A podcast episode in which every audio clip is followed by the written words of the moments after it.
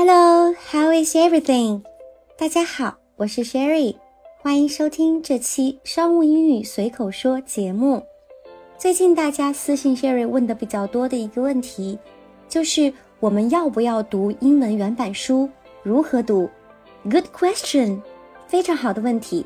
Sherry 答案是一定要读，且要读对的书。今天 Sherry 就来和大家具体聊聊。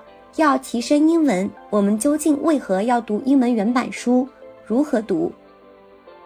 分享正式开始前，打个小广告：若您想要一对一的跟着我的外教老师系统学习英文，尤其是提升口语和听力，欢迎添加 Sherry 的个人微信号咨询，号码是幺七七八五六四六五八九，记不住没关系，在评论区和文稿中都能找到。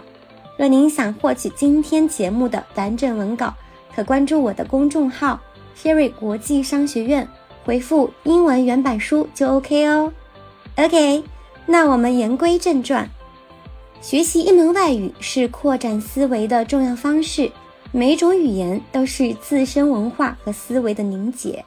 对于有一定英文基础的人来说，大量阅读恰当的原版书籍。是提高整体英语理解力的不二方式。良好的整体英语理解力就好像建设摩天大楼的坚实地基，而一个缺少优质阅读量的英文学习者，知识面可能十分狭窄，思维方式也十分受限，直接可能导致的结果是，其口语、听力、写作等实际运用能力会非常薄弱。恰似是建在沙滩上的房子，根基不稳。我们以中文为例，一个博览群书、有宽阔知识面和丰富认知的人，通常也容易有更多的内容可说、可谈、可写。英文更是如此，在缺少整体英文理解力、丰富的英文思维文化了解的情况下，更容易触碰表达的瓶颈。那么，既然对于英文学习来说，阅读英文原版书很重要，我们该如何正确的阅读英文原版书呢？首先，最重要的前三件事情是选书、选书、选书。选书会经常被等同于选择有名的书，因此很多人会不假思索地捧起一本年代久远的世界名著，一边死扛着远超自己英文理解能力。和文学鉴赏水平的双重压力，一边为自己的英文基础自卑不已。虽然那努力的画面非常动人，但战术上的勤奋终究无法掩盖一个人在战略上的懒惰。没有良好的阅读体验，弃坑还需要别的理由吗？因此，在正式开始阅读前，必须要首先用心寻找适合自己的书。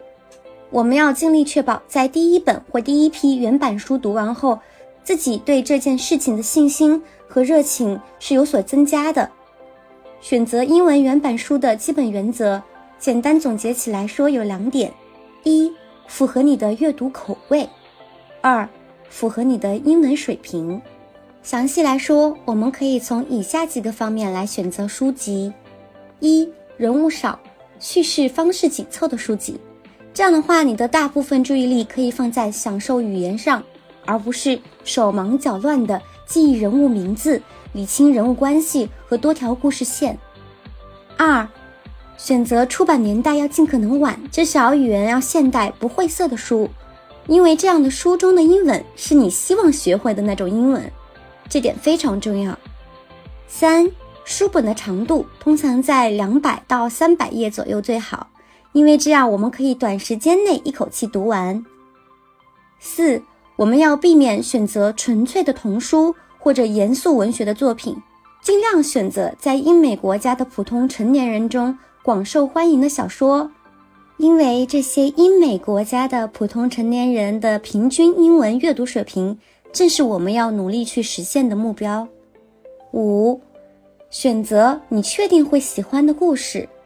这样的话，就需要我们在阅读前做好准备工作，一定程度上需要接受剧透。作为第一个阶段的原版英文读物，Sherry 不建议大家阅读一经典的文学名著，因为这些文学名著通常包括了比较高级的文学手法，且词汇量偏大，表达方式艰涩，句型复杂，语言风格与现代英文迥然不同。二、不选择篇幅过长的系列魔幻小说，比如《指环王》《冰与火之歌》等等。